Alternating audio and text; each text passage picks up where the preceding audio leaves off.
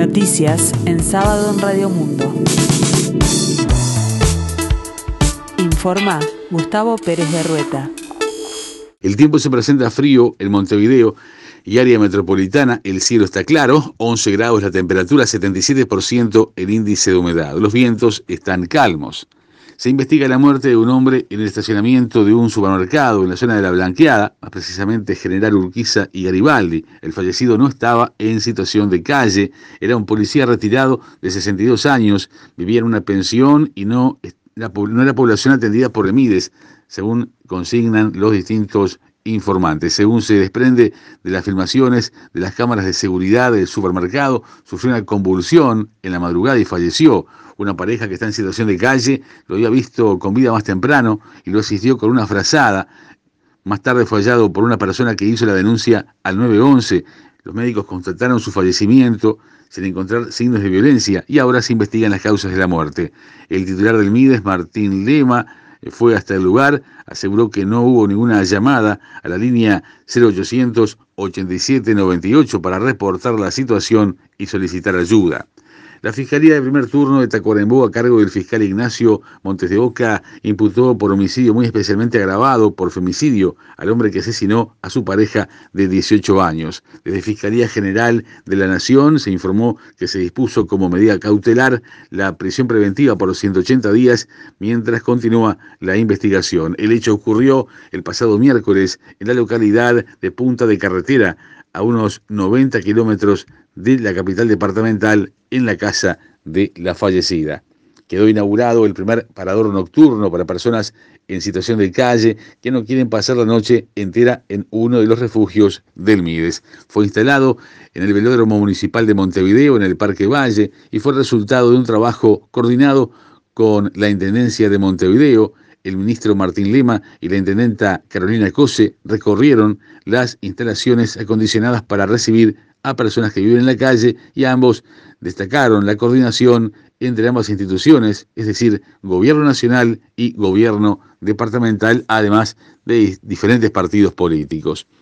El ministro del Interior, Luis Alberto Heber, justificó los fines del artículo 72 de la rendición de cuentas que habilita a su cartera acceder a los datos de ubicación y dirección de los autocultivadores de marihuana y los clubes canábicos. Su pronunciamiento llegó pocas horas después el secretario general de la Junta de Drogas, Daniel Radillo, integrante del Partido Independiente y socio del ministro en la coalición de gobierno, afirmara que este artículo en cuestión es una trampa que habría que estirpar del mensaje presupuestal y que constituye una estafa para las personas y alimenta el prejuicio contra los cultivadores.